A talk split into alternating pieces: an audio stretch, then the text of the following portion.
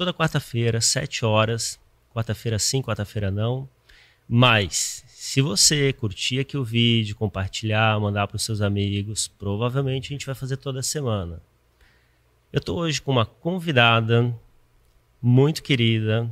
Ela ajuda muito aqui na igreja. Ela participa dos teatros. Bom, vou deixar ela falar mais. Brenda Lopes. Olá, muito bem-vinda. Boa noite, Will. Boa noite para todos que estão assistindo. É um prazer estar aqui com você. Prazer é todo nosso. Edificar o reino de Deus.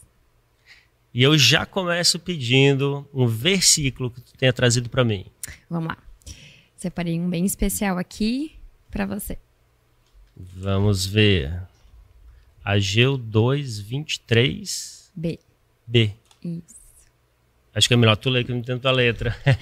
diz o Senhor: Te farei como um anel de selar, porque te escolhi, diz o Senhor dos Exércitos. Bacana. É, o que, que você entende desse versículo? Então, é, esse versículo o Senhor tem falado bastante comigo ultimamente. Eu até ministrei nos jovens, acho que uns dois sábados. É, que antigamente o anel de selar era usado pelos reis para marcar algum decreto. É, é, um anel que ele é feito de barro e tem alguns escritos do rei. Hum, então ele molhava na tinta e timbrava o papel ou o decreto que na época é, estava vigente, né? E o Senhor conversou comigo que nós somos esse anel nas mãos dele. Então, toda vez que ele olha para a mão dele, ele estende ou para liberar poder ou para nos abençoar, ele vê na mão direita dele, porque era usado na mão direita dos reis, o anel. E ele lembra da gente, né? Então, o Senhor ministrou meu coração que nós somos tanto adorno para ele, porque ninguém compra um anel porque não quer ou é, porque achou feio, né? Aí já vem uma outra ministração. O Senhor nos acha lindos do jeito que somos, ele pagou um preço por esse anel. E esse preço foi com a própria vida dele, né? Então, esse anel significa. E ele diz que pra, nós somos para ele um anel de selar. Então ele decreta isso sobre as nossas vidas. Então sempre que ele olha para a mão dele, ele vê tanto adorno quanto poder. Porque um anel significa adorno, mas também na época o anel de selar significava poder. Então tem um significado bem especial para mim. E ele é de barro porque, tipo, cada rei tem. É, ele é destruído depois? Como não, na é? verdade é porque era o material que era usado na época, né? Era ah, o que entendi. tinha pra, pra fazer, né? E era confeccionado dessa forma. Uhum. E a marca, tipo, do reino ali, do Exatamente. brasão. Até vi um, um vídeo no YouTube, eu tava pesquisando é, para fazer a palavra, né? E tem uma, tem uma professora, uma teóloga, que ela transmite as palavras o significado em hebraico, né? E ela falou que esse anel de selar é, era feito de barro e o rei usava para decretar, né, os seus, os seus decretos, né, o, o poder do rei. E até um anel de, do rei Ezequias, inclusive, foi achado e tá lá no museu em Israel. Então achei bem legal. No videozinho Bacana. ela mostra o, o, a foto, né? Uhum. É o que a gente lê na Bíblia, mas a gente vi, vê é diferente, né? Entendi. E realmente existe, né? Obrigado. Que edifique a mim e a todo mundo, né? E Amém. a ti e todo mundo. Amém. e me conta, você falou que você também é, ajuda aqui na ministração para os jovens? Sim, para os adolescentes também. É, a gente tem um grupo de adolescentes aqui que acontece todas as segundas-feiras. É, adolescentes de 10 até 17, 15 anos, porque eu comecei na adolescência a minha caminhada com Cristo, né? Está convertida há quanto Então, tempo? Mais de 10 anos, já uns 13 anos já. É, desde que abriu a igreja de Blumenau, né? A nossa nação dos montes lá em Blumenau. É, então, me converti lá. Até de Blumenau, né? Sou, sou de Blumenau, minha família mora lá, meu pai, minha mãe, meus irmãos. E vim pra cá porque meu noivo mora aqui e também aqui é a igreja sede, né, a IF, e vim servir aqui e consegui um trabalho aqui, enfim, agora eu vou seguir minha vida aqui. E como eu me converti na adolescência, eu sei o quanto é importante para os adolescentes hoje em dia poderem escolher o caminho que eles vão seguir. E nós estarmos aqui é, como auxiliadores deles, né, como líderes dele, para aconselhar, né? Olha, não vai por esse caminho, né? Esse caminho aqui é melhor, esse aqui não é tão bom, esse aqui você vai colher frutos ruins, esse você vai colher frutos bons. Então, eu fui acompanhada na minha adolescência e eu sei como isso é importante, né? Então, esse trabalho que a gente realiza com os adolescentes, ele é um trabalho bem voltado para a edificação deles mesmo, para eles é, continuarem, permanecerem no, no Senhor, né, na igreja, e também incendiarem os amigos dele, né, no, no, colégio, que hoje em dia é tão deturpado esse meio dos adolescentes, né? E como que geralmente o adolescente chega na igreja? Geralmente, a maioria dos Tanto nossos... a forma que ele vem como o estado que ele vem. É, ele vem geralmente hoje em dia convidado pelos amiguinhos do colégio, né? É, que vêm, que fazem parte aqui.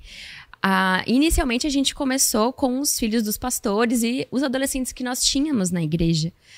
Mas de um tempo para cá, é, as coisas começaram a piorar, digamos assim, no mundo e, e, a adolescência ela tem sido muito perturbada, né, pelo reino das trevas, pelo inimigo. É, a gente vê que eles estão vindo, o inimigo assim está vindo com muita força sobre eles desde muito cedo. Então a gente pega crianças com traumas muito grandes, né, desde os oito anos, sete anos. Então eles chegam para a gente assim que nem parece que já viveram 50 anos de tantas histórias ruins. E eles, são meio que amadure... eles são meio que obrigados a amadurecer muito rápido. Né? Exatamente. Né? Então tá tudo muito acelerado, né? E, inclusive as ofertas do mundo também estão aceleradas para eles. Então eles chegam acabados, literalmente. A gente tem é, N situações que acontecem, né? É, é, situações que os adolescentes já tentaram contra a sua própria vida, inclusive, uh, distorção da própria imagem, por exemplo, é, muito problema familiar, relacional com os pais, a falta de atenção dos pais para com seus filhos hoje em dia, é, a tecnologia muito inserida na família e acaba, uhum. o afeto acaba ficando de lado, né? Então eles chegam de, dessa forma bem, bem destruídos, assim, parece que já viveram 50 anos, é até engraçado, né? Mas é porque as trevas realmente têm vindo forte sobre os adolescentes. É, tu falou de tecnologia, hoje é muito fácil, né? Porque a gente tem o celular para ajudar e para atrapalhar e também. Atrapalhar. Se não souber usar essa ferramenta adequadamente, eu vejo que é muito fácil. Assim, eu vejo muitos pais, não só para adolescente, mas né, tem a Sara ali que é criança, seis anos, então a gente acaba acompanhando um pouco e vê que tem pai que larga o celular na mão da criança, não quer nem saber o que está acontecendo ali ou não. É. E o inimigo entra ali, entende? Entra. E entra muito fácil, porque eu já peguei, assim, eu estando do lado da Sara, vendo o celular que ela tá vendo, de repente entra um vídeo do YouTube, mesmo estando no YouTube Kids. Sim. Já aconteceu um caso que, graças a Deus, a gente estava ali do lado, ela estava vendo um vídeo, de repente veio outro, não vou nem comentar aqui no canal, mas Sim. só que era um vídeo, assim, de baixaria, entende? Baixo. No YouTube Kids. Acho que ele estava começando ainda, talvez o algoritmo não estava funcionando corretamente uhum. e entrou assim uma coisa muito ruim, entende? Por sorte, assim, a hora que entrou já vi já, já me chutei, assim, o celular saiu voando, não tô brincando, peguei o celular da mão dela rápido, né, se ela perceber muito que ia ser bem tenso o negócio, fiquei bem preocupado, a gente é. parou, parei de usar o YouTube Kids para usar o YouTube normal, porque ali não tem tanto problema, né? Sim, exatamente. E o pessoal vem então Vem, vem Nossa, destruído. Vem destruído. Vem, vem destruído. É, é, a adolescência hoje em dia é, são, é o futuro da nação, né? O futuro da igreja, da nação, eu digo, como o Brasil como um todo, mas também da nação dos montes, né? Uhum. Então, o inimigo sabe o, o plano que o Senhor tem para a vida deles, né? E ele quer destruir esse plano, né? Mas em nome de Jesus, não vai conseguir, não vai ter êxito no plano dele. É, não dá para perceber que cada vez o inimigo ele vai pegando mais cedo isso. Né? Você vê que na minha juventude, né, faz muito tempo. muito tempo, não vamos é, revelar. O acesso a todo tipo de material, né, seja bom, seja ruim, além de ser mais difícil, parece que tipo começava mais tarde. Hoje você vê criança, muito criança, muito tipo 4, 5 anos, fazendo aquelas danças de TikTok. É, é, é, exatamente, TikTok. Como que você vê o TikTok nisso?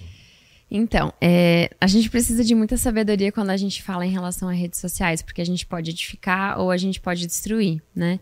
Então, o que, que a gente acaba orientando os adolescentes? É, aquilo que a gente vê é o que entra e, entra pro nosso coração, é o que a gente escuta, é o que a gente vê, é o que a gente está se enchendo.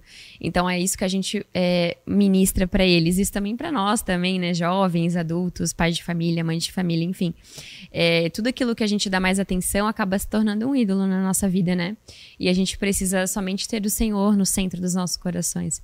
Então precisa existir o equilíbrio, a gente precisa fazer essa gestão do tempo é, e essa gestão também é, do que a gente vê, né? Diante do Espírito Santo que mora dentro da gente. Então a gente tem que sondar nosso coração e ver Espírito Santo, isso aqui tá, né, tá a gente sabe quando o Espírito Santo não gosta do que a gente está vendo ou do que a gente está fazendo. Dancinha né? de TikTok. Pode ou não pode?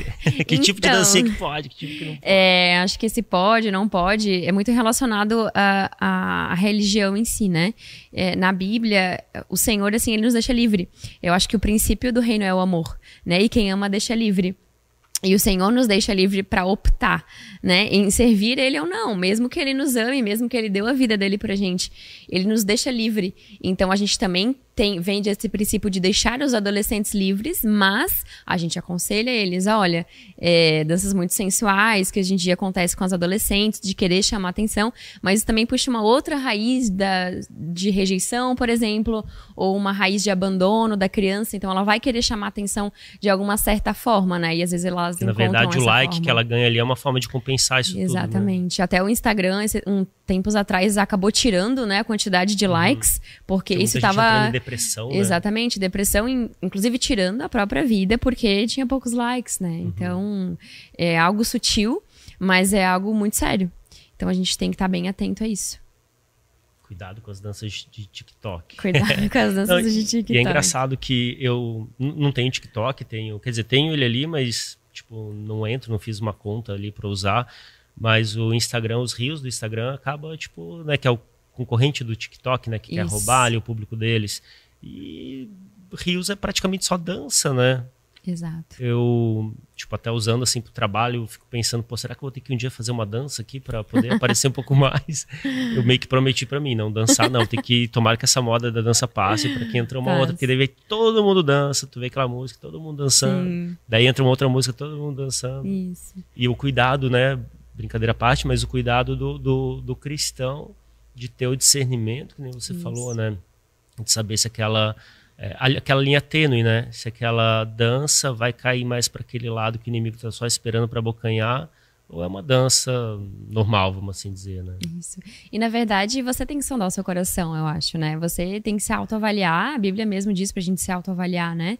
E ver se eu tô fazendo aquilo ali para chamar atenção, se eu tô fazendo aquilo ali para ter like, ou se eu tô fazendo aquilo ali para edificar, né? Tudo parte do princípio do teu coração. Qual é a intenção do teu coração de estar tá fazendo aquilo lá? E isso se aplica a várias coisas das nossas vidas, né? Qual que é a intenção do meu coração de estar tá fazendo uma dança? É para edificar ou é para chamar atenção? E isso o Espírito Santo e você vai saber, né? Porque você pode por exemplo, aqui na igreja o pastor sempre dá um exemplo. Você pode ser um santo na frente do pastor. Mas quando você tá sozinho, você e o Espírito Santo e ninguém tá te vendo, é aí que o bicho pega. Sim. então não adianta pagar de santinho na frente do pastor, né? E é isso uhum. que a gente fala, inclusive, assim, pros adolescentes, né? O que vai te firmar, o que vai te, eh, o que vai te levar pro céu não é a igreja, não é pastor, não é os líderes. É a tua intimidade com Deus, é quando ninguém vê, né? Então, esse é o segredo da vida do cristão. E tem aquela também, tudo é, tudo posso, mas nem tudo me convém. É, né? tudo me é lícito, mas nem, nem tudo, tudo me, convém. me convém, né? Exatamente. Uhum posso lançar um desafio aqui. Eu, né, tipo, no, você que está por dentro do pessoal dos adolescentes ali, né? Sim. Mas tem uma possibilidade, tipo, de existir uma dança que possa edificar no reino de alguma forma? Claro, a gente dança aqui na igreja, né, no altar, então é uma dança profética, né? É uma dança é, que a gente libera poder. E eu acho que com certeza, é, usando essa ferramenta, tanto TikTok quanto Reels, quanto Instagram, é, a gente pode e deve edificar pessoas no reino. É, até tem uma adolescente que eu acompanho que ela falou assim, ó, é, Brenda, o Senhor falou comigo, um adolescente que está vindo há pouco tempo, que ele vai me usar para salvar pessoas.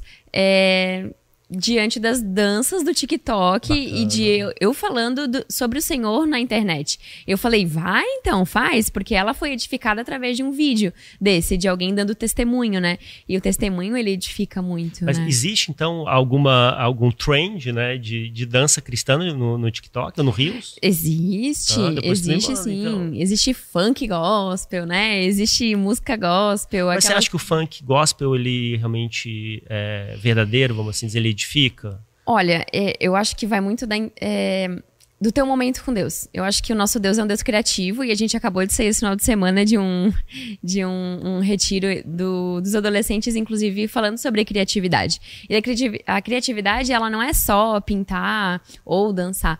o nosso Deus é um Deus criativo, né? Ele que criou os céus e a terra. E ele é poderoso para usar qualquer coisa. Então, eu realmente acredito que um funk gospel, sim, pode edificar. Porque é, os adolescentes, principalmente, eles gostam muito de uh, funk funk, música eletrônica. E a gente recebeu eles na sexta-feira com uma música bem empolgada, assim, um batidão, sabe? Um eletrônico gospel. Uhum. E, e, isso fez toda a diferença. Eles falaram que gostaram muito. Bacana. E a gente até como liderança falou, olha, a gente vai fazer isso mais. Porque é isso que eles, no mundo, eles têm. Então, eles também precisam ter de alguma forma... É uma forma até de captar, de né? De captar eles, né? Que o crente não é aquele que coloca a Bíblia embaixo do braço, Sim. usa a saia lá no pé e não pode fazer fazer nada, né? Muito pelo contrário, o que você gosta de fazer quando você não é da igreja, você vem pra igreja e você passa a continuar fazendo com excelência, mas pro reino, né? Eu gosto muito do Tiagão, não sei se você conhece de rap. Não. Muito bom. Legal. Muito bom. Eu tava ouvindo rap até de um pessoal de uns conhecidos, quer dizer, não ouvindo, mas só que vendo os rios e, e, e o feed mesmo, o pessoal uhum. ouvindo rap, rap e tal. Eu procurei, vou tentar achar um rap cristão. Achei muito e bom. Tem, muito e edifica, né? edifica, né? São umas letras que Nossa, edificam. chorava. Exatamente. Não, o Senhor fala de diversas formas, né? E a Bíblia mesmo diz que ele usou uma mula, né, para falar Sim. com pessoas. Então ele usa o que ele quer. o que, que é um funk, né? E diante do, do poder de Deus. Então eu acho que é, ele tem vários planos para várias pessoas e a criatividade dele é infinita. Então ele vai usar o que ele tiver de ferramenta para tocar a vida do filho dele para vir para ele. Inclusive né? até a música não gospel, a música secular eu estava vendo até um outro podcast do, do Hub, um podcast muito bacana, pode merchan aqui, o pessoal pode citar outros. É, é, é um podcast cristão, né? Legal, tava legal. o Ângelo Bazo, ele estava comentando assim sobre música gospel, música secular, muito bacana. Uhum.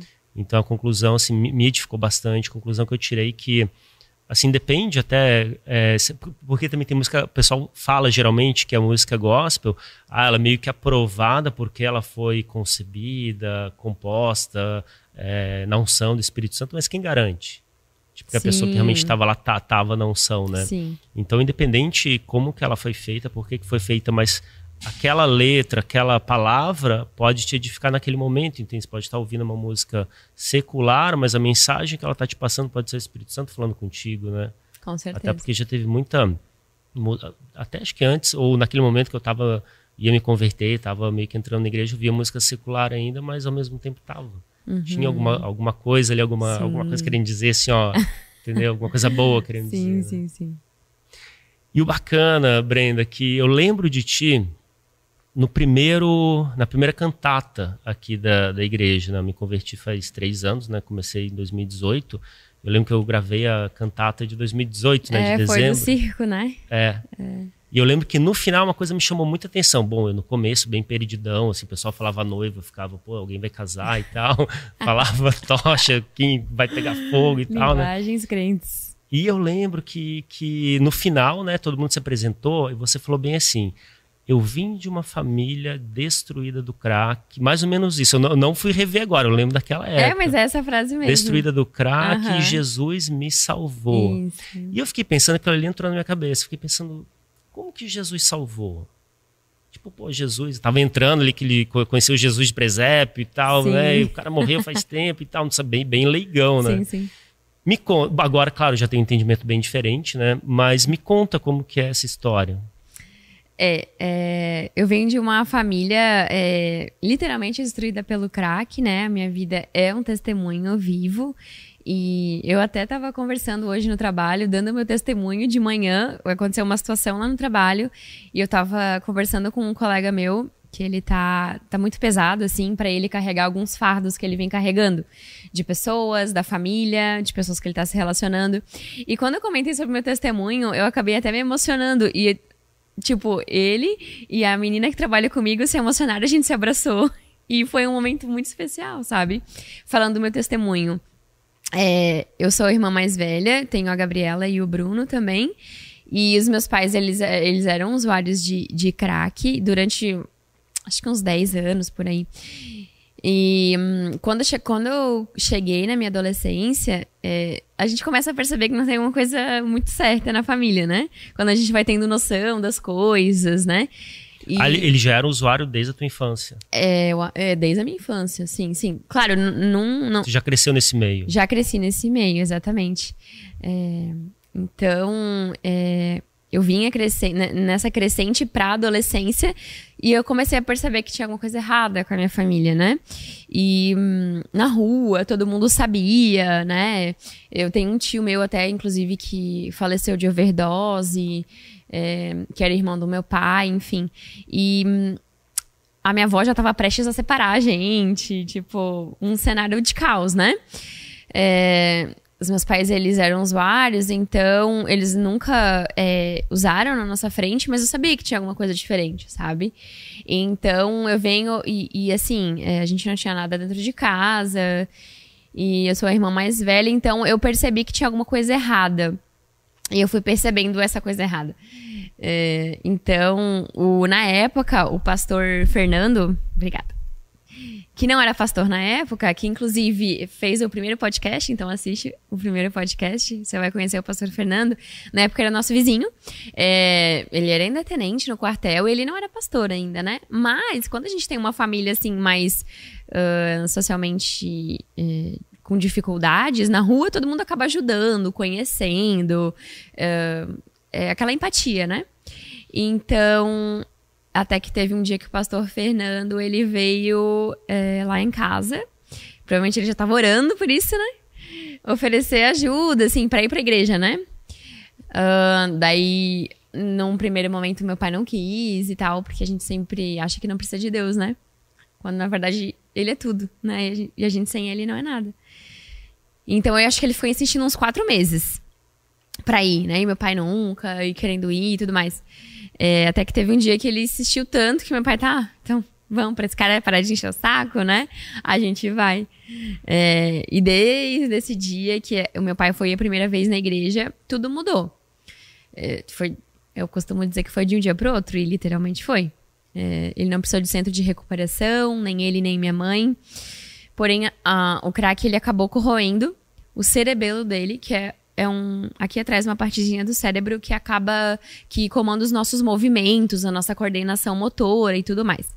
E acabou hum, parando no hospital é, por conta disso. E o médico já tinha dado praticamente a certidão de óbito, né? Ah, leva para casa aqui que não tem mais muito o que fazer. Aí. Isso de, depois da conversão? Não, antes, antes, antes da conversão. É, ele já chegou nesse estado Entendi. na igreja. Então, as pessoas mais antigas lembram do meu pai, né, da situação que ele se encontrava. É, e ele foi para casa nesse estado. É, porque Satanás queria acabar com a nossa família, na verdade, né? Mas ele não conseguiu, yes. Graças a Deus. Então, aí meu pai foi nessas condições difíceis, né? Ele foi pra igreja. E desde esse dia, é, a nossa família, assim, tem seguido nos princípios cristãos. Então, eu costumo dizer que eu vivi um milagre, eu sou um milagre ambulante, a minha família é um milagre ambulante, porque aconteceu de um dia para o outro, realmente, né? Não teve recaídas, não teve, não foi, tipo, super difícil. Não precisou de centro de recuperação, não precisou de tratamento químico. Ele usava todo dia, eles usavam é. todo dia, e daí depois a. Exatamente. Era, era, praticamente todo dia. Quando tinha dinheiro, né? Então uhum. era todo dia. E quando não tinha, ficava naquela abstinência louca de querer, né? E eu costumo dizer, assim, que quando eu dou meu testemunho, eu vejo o Senhor, assim, tirando com a mão mesmo, sabe? Uhum botando a mão lá dentro do coração do meu pai, tirando a vontade da minha mãe. E de um dia pro outro, assim, não vamos Mas foi, foi, no dia que eles conheceram a igreja ou foi quando eles, tipo... Foi, foi quando eles conheceram a igreja. Foi quando eles entraram na igreja, tipo, o Espírito Santo o Espírito veio, Santo veio violentamente. Que bacana. É, e já implicou o plano que ele tinha sobre as nossas vidas. E daí começamos a nossa caminhada cristã, né? Então, antes disso, eu, eu era babá também lá na rua de umas Você crianças. tava. Tá, mas você, você já tinha se convertido? Então, eu era babá de umas crianças antes do meu pai ir na igreja e a mulher é, que a mãe das crianças, ela era cristã. Então ela me levava a alguns cultos, me deu uma Bíblia, eu comecei a meio que conhecer o Senhor ali através dela, né, a Rose. É, e daí depois eu fui para a Igreja Nação dos Montes. Então eu fui a primeira ali, né, a querer desenvolver, até porque eu era mais velha, então automaticamente eu sofria mais, né? A Rose era da, da nação? Não, ela era de outra denominação. É, e como eu cuidava dos. a. É, é verdade. Quando eu cuidava dos filhos dela, ela sabia da situação que a gente se encontrava. Então ela me levou pra igreja, assim, né? Pra, enfim, auxiliar, ajudar, né, na parte espiritual. É, então eu comecei esse movimento dentro da, dentro da minha casa, né? Porque é bem chato, né? É bem ruim. Então chegou uma hora ali na minha adolescência que eu não queria mais aquilo ali pra mim, né? Eu não queria ver meus pais mais naquela situação, ver os meus irmãos mais naquela situação. Você começou a ministrar pra eles, orar com eles. Eu comecei a orar, é, eu comecei a orar boa, por assim? eles. Não comecei a orar por eles, comecei a orar sozinha. Uhum. É, quando eu ia pra essa outra denominação, pra essa outra igreja com a Rosa, eu orava, né? Eu não sabia muito como orava naquela época, né? Eu era uma adolescente. Tinha quantos anos? Ah, eu deveria ter uns 13, uns 12, 12, 13 anos. Bem começo, né? Recém. Bem começo, ali. exatamente. É, e daí eu fui a primeira. E assim, não fui a primeira porque eu, fu- porque eu, eu era melhorzinha. Né? Eu fui a primeira porque eu era pior. Então- Deus vai lá, tipo, fazer um É. milagre mesmo. Deus né? me escolheu ali, né? Até pouco tempo atrás fui pro Moriá, na Estância Paraíso. Teve o meu atendimento lá e foi muito falado em questão de orgulho. Ah, que ah, você levou sua família pro Senhor. Não foi porque você era melhor, foi porque você era pior. Entendi. Bah, quebrou, né? Pra justamente tratar isso daí. Né? Exatamente, exatamente. Então, a partir daí, a gente começou a nossa caminhada com o Senhor é, e fomos fazendo parte da Nação dos Montes. A gente foi a primeira família, efetivamente, assim, da Iblu a Todo se mundo, tipo, converter. foi teus pais, depois teus irmãos. Foi o combo total. foi junto? Foi tudo, é. Bacana. Foi pai, mãe, na época eu era adolescente, a Gabriela ainda era criança e o Bruno era bem ainda pequenininho, devia ter uns, sei lá, três anos, por aí. Então... É, ainda não entendia direito, né? Ele não, foi no- daí foi, só fato, foi no né? Gololu, né? Hoje ele tá com. Hoje ele tá com 17. E tá firme, continua. É, tem que voltar um pouquinho pros caminhos do Senhor, porque ele tá naquela fase da adolescência, né? Aham. Então, é realmente... Que é um desafio, é né? um pra desafio. quem quer manter tanto família quanto você, né? Tipo, que ministra para Exatamente, adolescente, né? exatamente. Mas eu tenho certeza que os planos do Senhor são maiores do que do inimigo e em nome de Jesus, é, eu e minha casa serviremos ao Senhor, né? Eu oro isso todos os dias e tô bem tranquila e crendo que o Senhor vai, vai fazer um milagre, sabe, na, na nossa família, como já tem feito, né? Vai continuar, ele é fiel e justo pra continuar e finalizar a boa obra que ele começou nas nossas vidas. E você acha assim que, tipo, o né, a questão do, do adolescente, as principais diferenças entre um adolescente e um adulto, assim, para você conseguir manter, entende? Tipo, para não justamente desviar do caminho. Tem a questão, né, de pô, toda a facilidade que eles têm e tal, mas tem muito da. Tu acha que tem uma questão ah, da hormonal até envolvida? Ah, com certeza, com certeza, porque é uma fase que eles estão se descobrindo, né?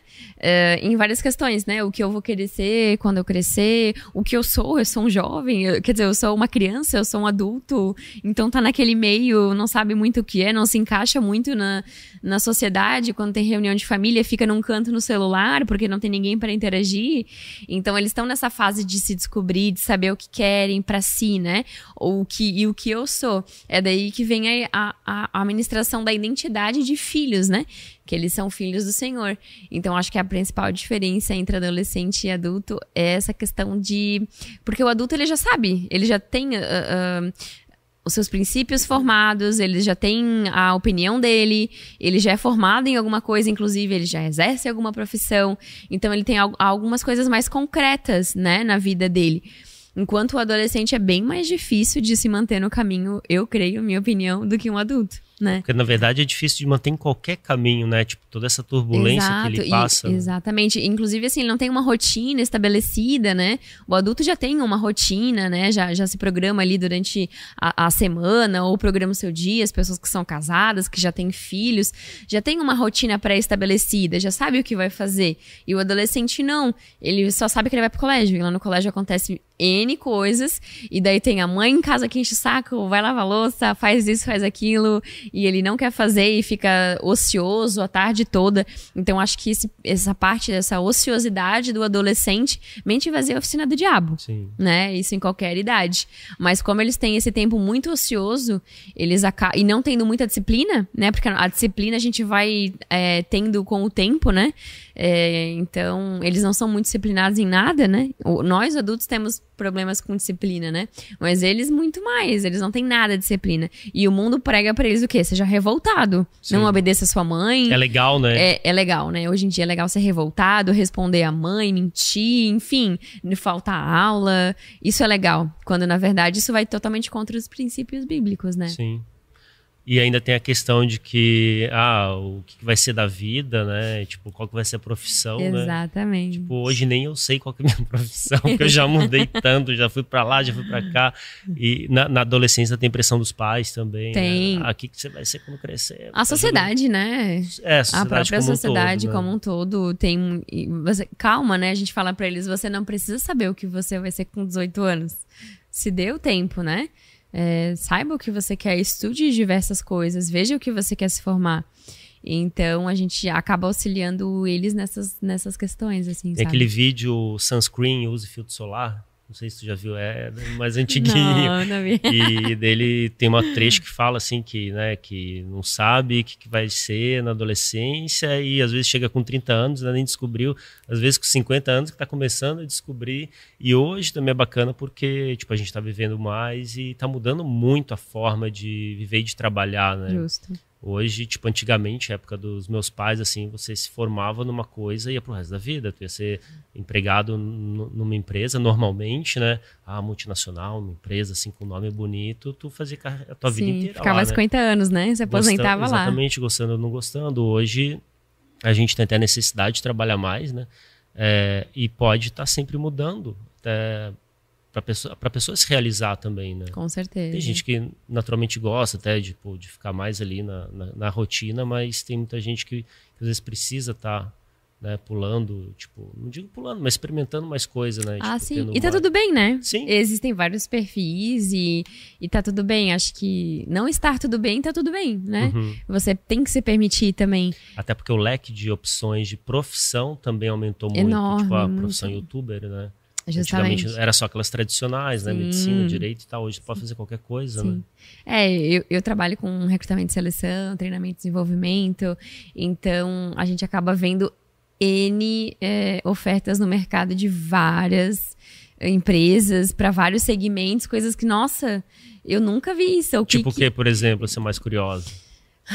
Hoje eu fiquei sabendo que existe um mordomo lá onde, na instituição que eu, que eu trabalho. Existe Aí- um mordomo trabalhando lá? É, a- oficialmente o cargo dele, Ai. registrado na carteira de trabalho dele, é mordomo. O mordomo já, já é até antiguinho, né? A profissão mordomo, né? É, mas assim, eu nunca tinha visto um mordomo. Eu, Brenda. ah, entendi. Ver né? a pessoa ali mordomo, né? Não, eu nunca tinha visto uma pro- a pessoa com essa profissão, Ah, tipo CLT. Tipo, Aham. qual que é a tua profissão? Ah, eu sou um assistente financeiro. Ah, eu trabalho no RH, eu trabalho em gestão de pessoas. Ah, eu sou um mordomo. Tipo, não, nada contra, né, a pessoa ou a profissão.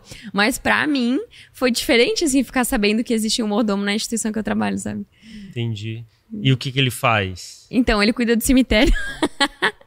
ele cuida do cemitério que fica atrás do hospital que eu trabalho, ele cuida das liturgias, das missas. Então, ele acaba fazendo esse, essa organização disso, quando falece alguém, eh, da missa, do horário, avisar a pessoa, enfim. Mas não, não, não é o coveiro, então? Ou não? Tem, tem ele de mordomo e tem o coveiro ainda também, né? Eu não sei se tem o coveiro, mas eu sei que tem um mordomo.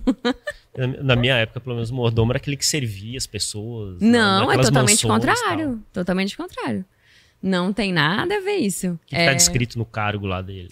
não, não, vi, não, não cheguei a ver, porque o que, que acontece? Eu trabalho hoje numa empresa que está fazendo fusão com, com outra. São dois hospitais grandes aqui em Florianópolis. Então a gente está conhecendo os cargos de lá e eles estão conhecendo os nossos cargos. E hoje eu tive uma conversa com é, a outra instituição que a gente está fazendo a fusão e ele falou: olha, existe um mordomo, né, que trabalha lá, porque eu estou fazendo toda a análise de cargos e salários e tudo mais. Eu falei, gente, o que, que esse mordomo faz? Porque eu também pensei que ele ficava com uma bandejinha, né, com a mão para trás, com uma gravatinha borboleta, servindo as pessoas no hospital. Mas não, ele cuida dessa outra parte das liturgias, que tem uma capelinha lá atrás e tudo mais. Então, para te ver como o leque de opções hoje em dia é muito grande. E eu que trabalho já há bastante tempo com é, gestão de pessoas, não tinha visto ainda esse, esse cargo, sabe? Eu vi nos filmes, né? Tipo, Família Adams, os filmes dos mordomos, aquelas famílias ricas, né? Que as pessoas vêm te servir, mas é totalmente ao contrário. Então, são várias possibilidades que hoje em dia, voltando ali para os adolescentes, né? Que eles têm para escolher. E tá tudo bem, né? Não saber aos 18 anos o que você quer ser quando crescer. Se, se permita, né? Se permita estudar, se permita saber o que realmente você quer. Até porque você vai gastar energia naquilo, né? Então a gente também tem que fazer a gestão da nossa energia, né?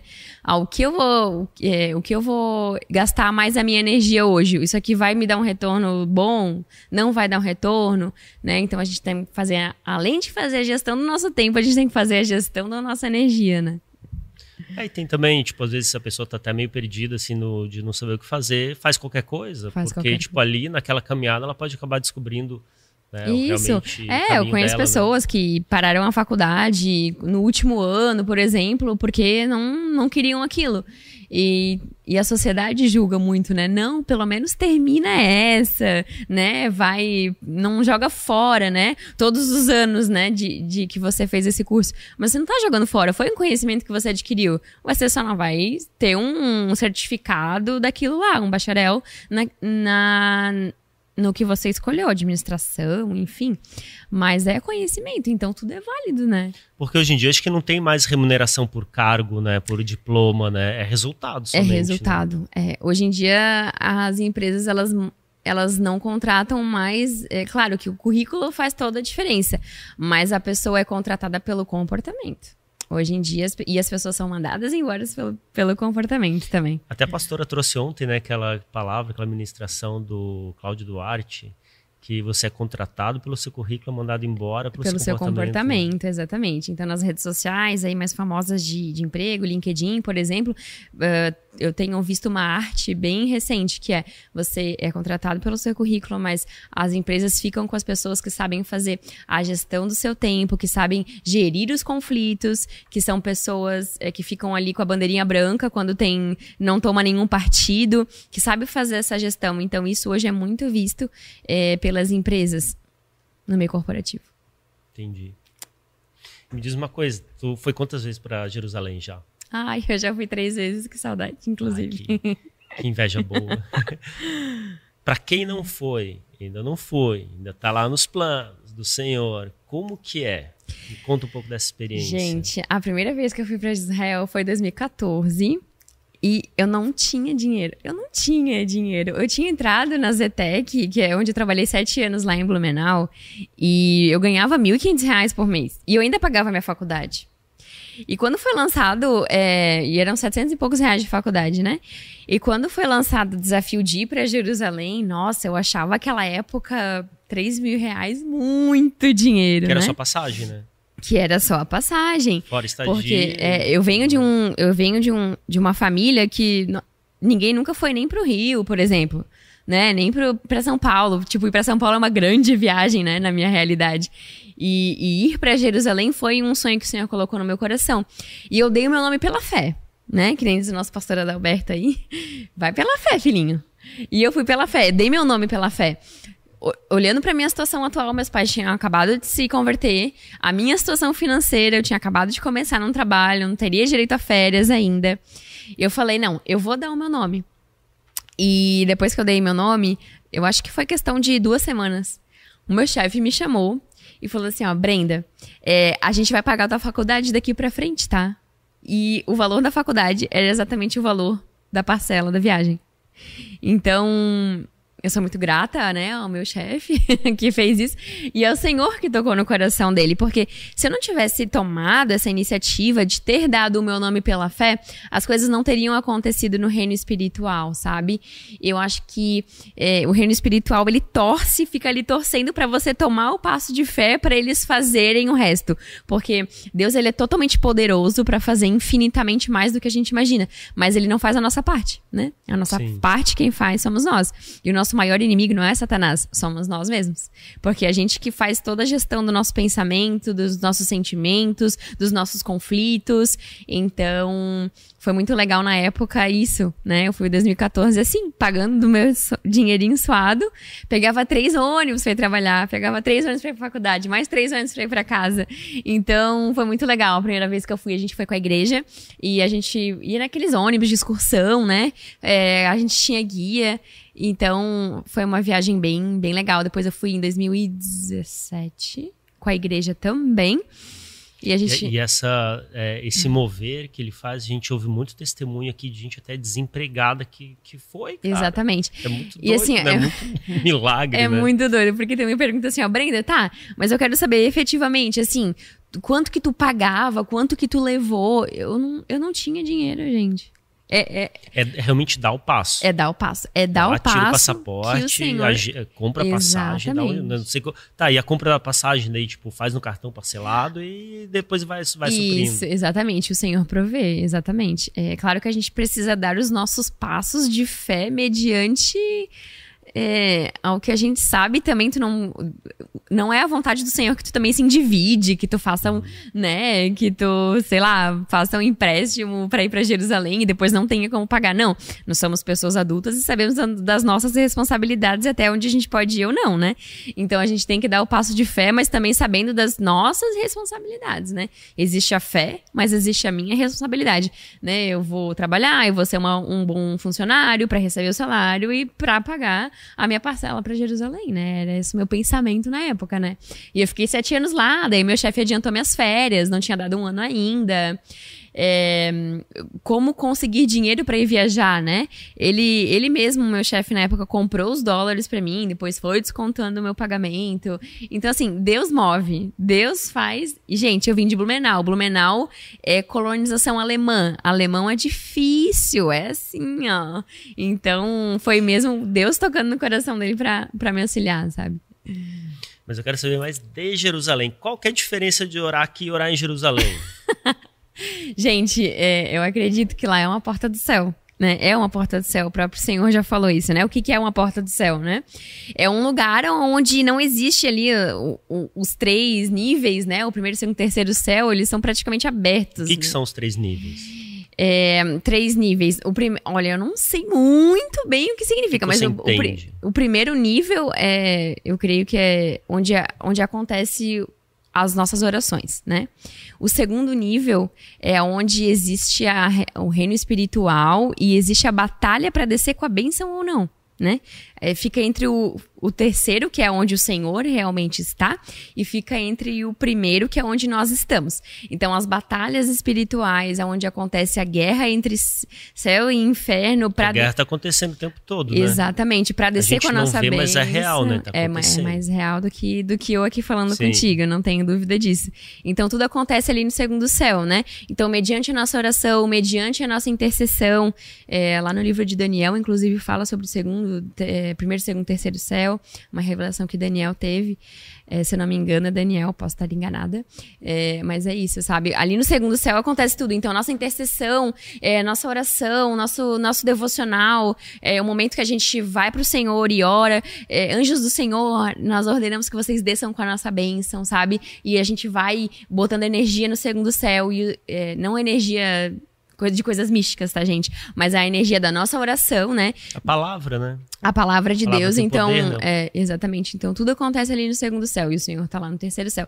Então, o anjo desce lá do terceiro céu com o decreto que o Senhor deu, sabe? E a, diante da nossa oração, da nossa vontade de querer aquilo lá, da nossa fé, a fé move montanhas, né?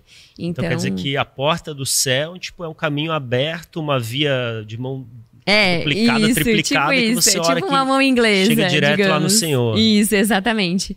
Nós temos as nossas torres de oração também, que é, a Ponte Ercílio Luz aqui, né? A própria pastora Lu fala que existe um anjo ali e que o céu é aberto. Ou seja, a conexão é direta, né? Então, e tá ali. Mais uma vez, só depende da gente ir, né? Ali, tá ali. Então, só depende da gente.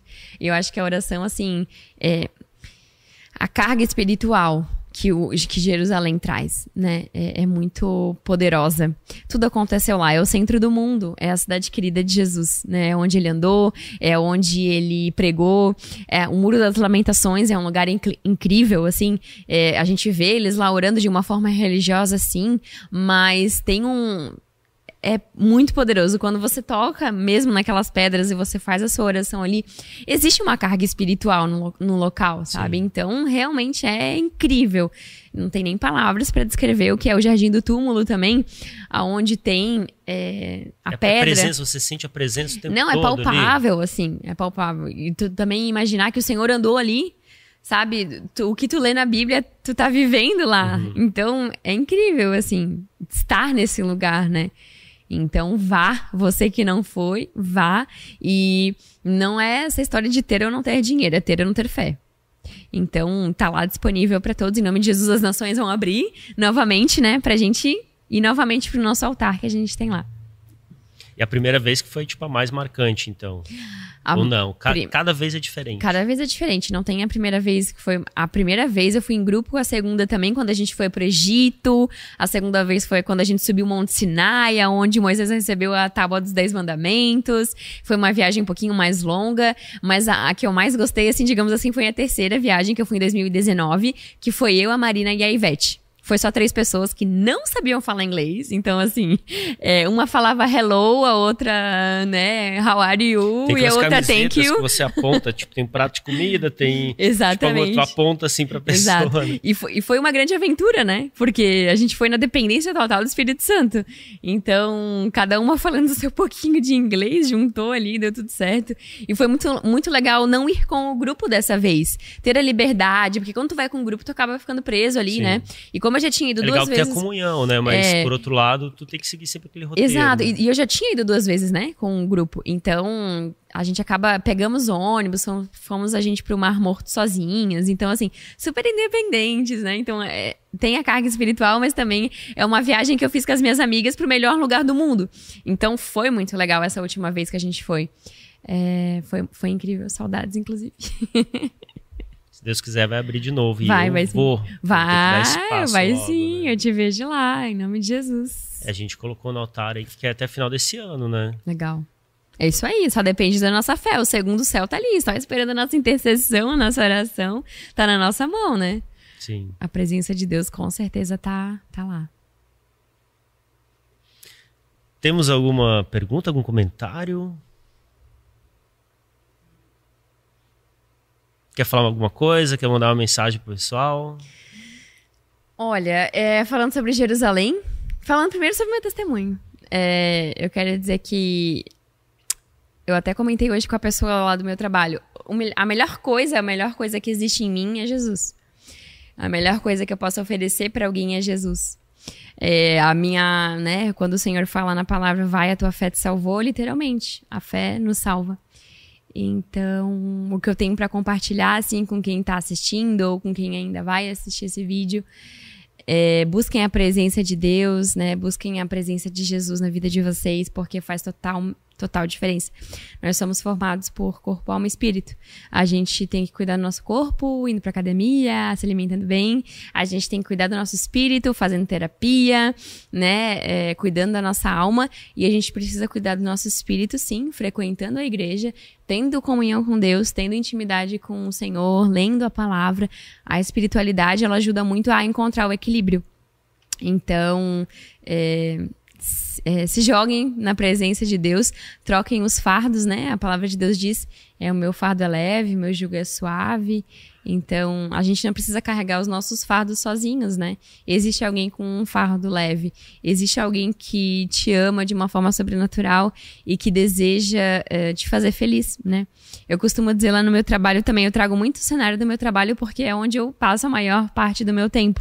E, e é comum, assim, você falar de Jesus para as pessoas lá, é, porque você falou de hoje, né? É Mas é comum. É comum. É comum. É tem, comum. Tem, tem, quantas pessoas lá trabalhando? Trabalham comigo diretamente. A maioria que trabalha são duas pessoas. Duas diretamente, a Letícia e o Wellington. Então... Talvez eles estejam assistindo, eu tô falando de vocês agora. e constantemente eles conhecem a minha fé, né? É, sabem os princípios que eu vivo. E isso ajuda muito eles, inclusive, eles reconhecem que. Não que a Brenda, né? Nossa, mas que existe algo diferente em mim, né? Que a minha presença não é a minha presença, é o Espírito Santo dentro de mim, né? Que acaba trazendo o equilíbrio para o setor, inclusive. Os frutos do Espírito Santo, eles são muito usados também é, como, como nós, como profissionais, né? O amor, a paciência, a paz, a bondade, o domínio próprio. Gente, isso a gente precisa no meio corporativo também, né? Sim. É, então, isso acaba também influenciando no teu profissional, no profissional que você vai ser você vai ser reconhecido pelo seu comportamento. E o nosso comportamento tem que ser liderado pelo Espírito Santo. Então, se está tudo alinhado, a gente vai ser com certeza profissionais super diferenciados no meio que a gente está inserido, com certeza. Então, logo, logo eles se convertem. Logo, logo eles se convertem, exatamente. Hoje de manhã foi bem legal o momento que a gente teve. Eu falei de Jesus para eles, até me emocionei falando meu testemunho. Já falei tantas vezes meu testemunho, mas hoje de manhã foi especial, assim, sabe? Daí até eles me abraçaram, daí a gente ficou. E, tipo, dentro da sala da gente gestão, acontecendo isso, esse momento durante o trabalho, sabe? É, não, tem, não tem hora, não tem lo local. Acho que o Espírito Santo ele se move como ele quer, da forma que ele bem entender. Vai da gente. É, estarmos sensíveis, né? A é voz dele. É difícil, né? Nossa, a gente começa, perceba a seguinte, hora de manhã cedo, daí, tipo, qualquer deslizezinho a gente vai deslizando e chega no final do dia, tá aquela bagunça, aquela, tipo, é bola de neve, Exatamente. Entende? Né? Tem que estar tá sempre se policiando para deixar ele agir né? Deixar os frutos aparecerem, né? Exato. né? Tipo, começa a deslizar ali, não pega atrás pro caminho de novo. E assim, pelos frutos vocês serão reconhecidos, a palavra de Deus diz, né? Se eu fosse uma cristã, assim, que só ficasse aqui na igreja, seria muito cômodo, né? Os pastores pregam muito isso. Mas a gente tem que fazer a diferença ser sal e luz onde a gente tá. Onde não existe luz, Sim. né? A gente tem que ser luz nas trevas. Exatamente. Então, pelos frutos vocês serão reconhecidos. Então, a gente vai ser reconhecido pela paz que a gente tra traz no nosso ambiente de trabalho, ou para nossa família, família ou para os nossos amigos. A gente vai ser reconhecido pela pessoa amorosa que a gente é, por exemplo. A gente vai ser reconhecido pelo equilíbrio que a gente tem. Não é aquela pessoa que está sempre entrando em parafuso, que está sempre estourada é aquela pessoa que traz um equilíbrio, querendo ou não. Isso que traz é o Espírito Santo, né? Sim. Então, para ver como o Senhor nos abençoa em todas as esferas da sociedade, né? É, então é muito bom ser cristão hoje em dia e não ser é, aquele cristão inativo, né? Nós precisamos ser cristãos ativos, sem vergonha da nossa fé, porque as outras religiões não têm vergonha de dizer como é, como Exatamente, são. Né? Então eles são bem incisivos, né? As outras religiões, ah, eu sou isso, eu sou aquilo, vem, vamos lá comigo. E a gente vê os cristãos um pouco acuados, assim, né? E por que você acha isso, assim, tipo Achar o quê? Como assim? É, não, por que, os cristãos são normalmente mais acuados? Então, e os então, outros são mais expansivos, né? É, eu acho Demonstram que... mais a fé, falam mais a respeito. Sim, é, é, que eu acho que existe muito uma pressão, assim, da sociedade em relação a você não... É, como é que dizem? Religião, futebol e política não se discute. Sim. Então isso já... Quantas vezes a gente escutou essa frase? Sim né? Uh, nossa, a gente escuta essa frase direto. Então, isso as pessoas não, come, não, não gostam de comentar tanto, né? Ai, a religião.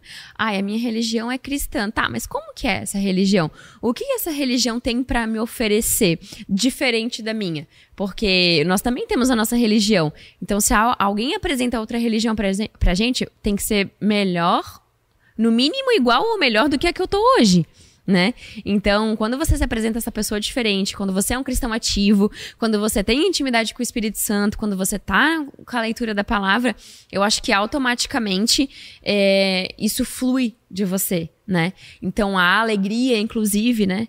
que graças a Deus é, é um, uma característica que o Senhor colocou em mim, né? A alegria, a espontaneidade, é, e por isso, por essas características que o Senhor colocou em mim, Eu sou reconhecida em todos os lugares que eu vou. E, e para honra e glória dele, sabe? Porque através disso eu posso falar indiretamente sobre a minha fé. Olha, eu sou alegre, eu sou feliz porque eu tenho Jesus, né? As pessoas vêm perguntar: nossa, como é que você consegue sempre estar assim? Não, não estou sempre assim. Mas é, é uma constância, é o equilíbrio né?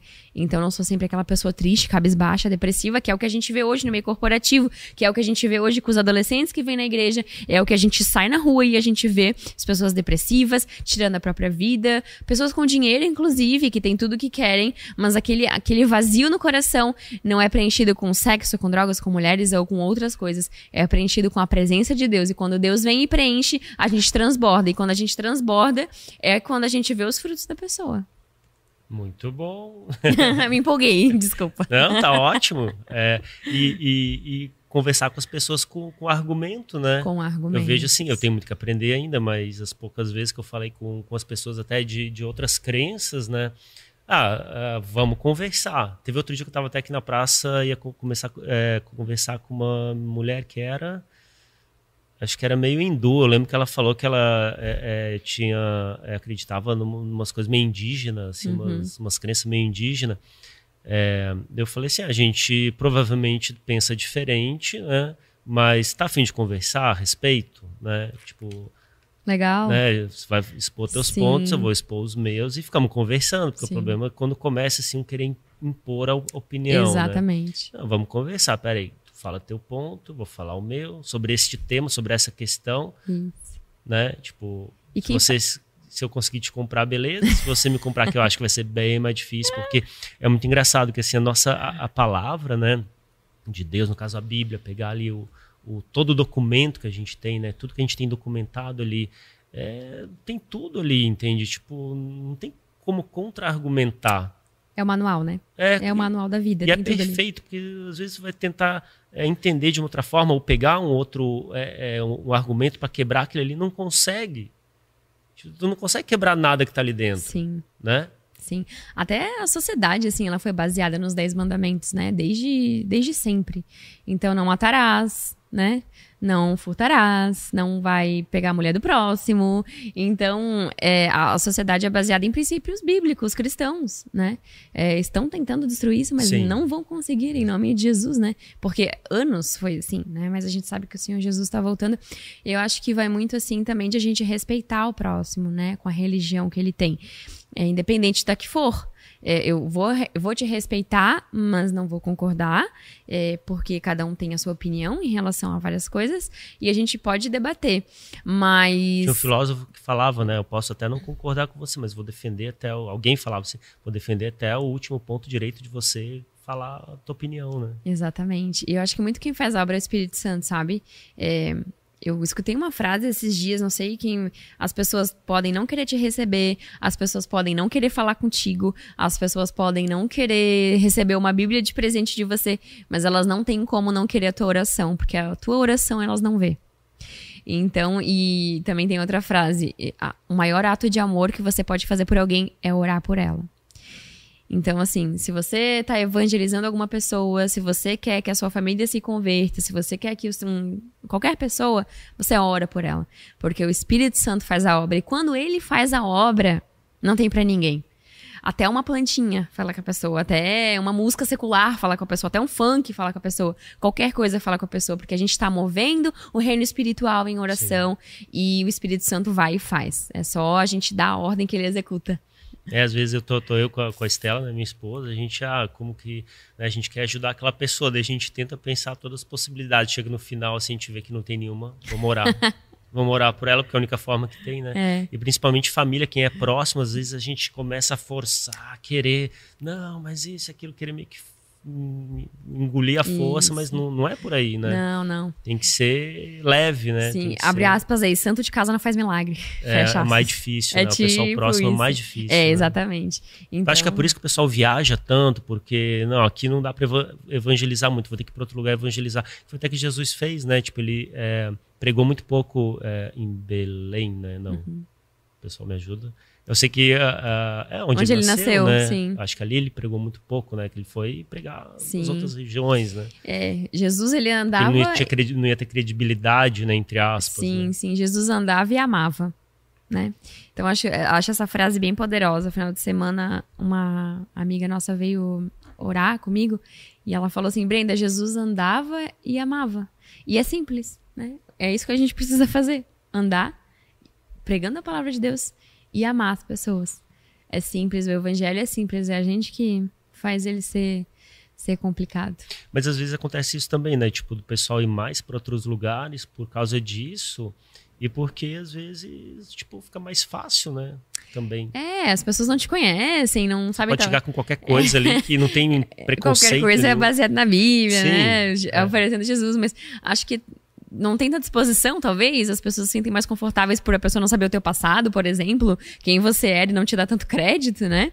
Mas talvez seja isso das missões, né? Também uh, fazer missões em outros países que não são evangelizados, né? A África, principalmente, né? Que precisa ser bem a gente tem que levar tochas lá ainda. Não sei se o pastor Fernando falou sobre tocha no primeiro comentou, podcast. Comentou, Ah, legal. Então você Mas já sabe falar que um levar. mais a respeito. Então você já sabe que. Não, não vou falar pra pessoa assistir o primeiro. é, então a gente tem alguns lugares ali na África ainda para levar tocha e é levar a presença do Senhor, né? A palavra de Deus fala que o Senhor anseia que a terra toda esteja incendiada, né? Pelo Até fogo. porque ele só vai voltar depois que todo ouvido ouvir, né? Todo mundo for. É, toda língua confessará que. Jesus Cristo é o Senhor. Porque todo, todo mundo pode ouvir, mas nem todos creem, né? Muitos são chamados, mas poucos são escolhidos. Então a nossa missão é falar de Jesus para todo mundo. Que vai, a pessoa que aparecer na nossa frente, a gente tem que falar de Jesus pra ela. E minimamente as pessoas que ao seu redor, que te conhecem, no seu trabalho e na sua família, precisam saber que você é cristão, porque nós somos luz, né? Exatamente. Então, tipo, o teu existe próprio muito- testemunho de vida acaba sendo, tipo, uma forma de evangelizar, né? Exatamente. Ela vê que a pessoa tem algo diferente. Pera, eu quero um pouco disso também, né? O Isso. tudo, no caso, né? Isso. Porque Jesus, ele transforma de uma forma. Ele transformou água em vinho, né? Isso a gente pode também fazer uma correlação com, com as nossas vidas. Ele transforma aquilo que ninguém dava nada.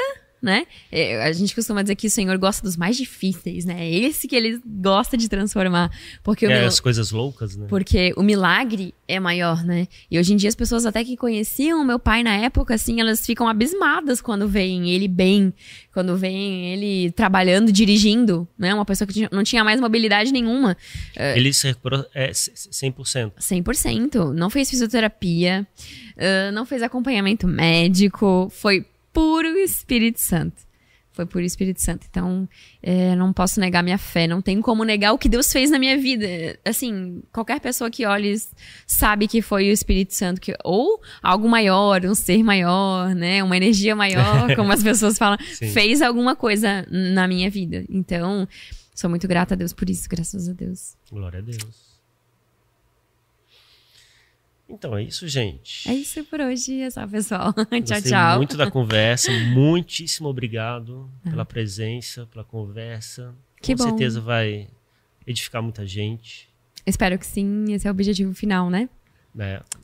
E se alguém quiser, tipo, ti- tiver alguma dúvida, quiser comentar alguma coisa mesmo que o vídeo não esteja mais ao vivo, né? Você esteja vendo esse vídeo é, no play, né? Tipo, Depois. depois, Depois. Pode comentar aqui que a gente responde. Obrigado por ter assistido. Deixa aqui seu like, compartilha com seus amigos, com a tua família. Segue aqui o canal se você não segue ainda. E até o próximo podcast. Até o próximo. Tchau, tchau. Obrigada. Tchau. Obrigado, Brenda. Obrigado, pessoal. Valeu. Thank you.